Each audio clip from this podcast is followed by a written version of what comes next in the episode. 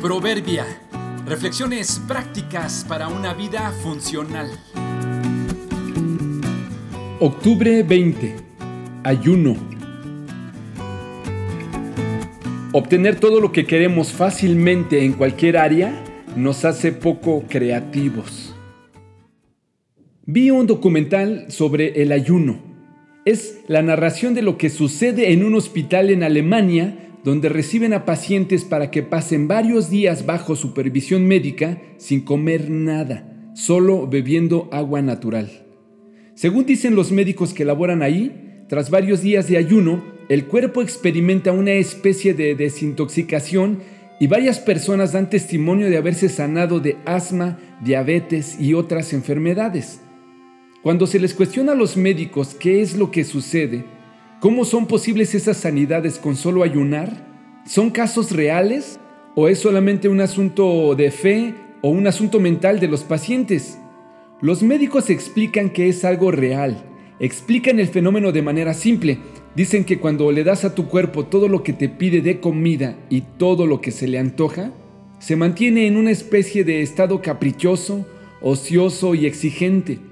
El ayuno le manda la señal de que no obtendrá lo que necesita y mucho menos lo que se le antoja. Así que sufre una especie de reseteo y comienza a guardar lo que necesita para sobrevivir.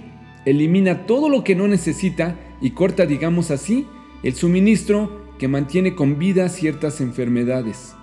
Explican que no es magia.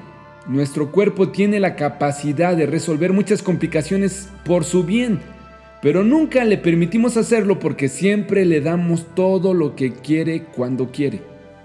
¿Te suena la reacción natural del cuerpo a una situación que conoces?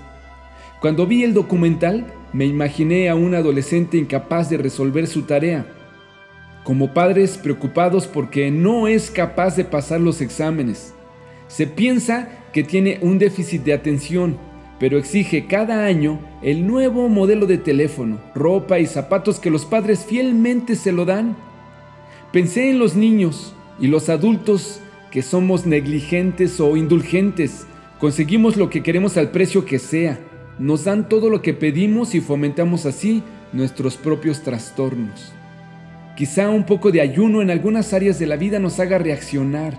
Quizá limitarnos despierte nuestra creatividad nuestra iniciativa y la inteligencia. Creo que como el cuerpo somos capaces de resolver mucho más de lo que resolvemos, pero no nos damos la oportunidad de hacerlo. Tal vez un poco de ayuno o limitarte en un área de la vida resuelva algunas cosas que parecen enfermedades. Disciplino mi cuerpo como lo hace un atleta para que haga lo que debe hacer. Primera los Corintios 9:27 a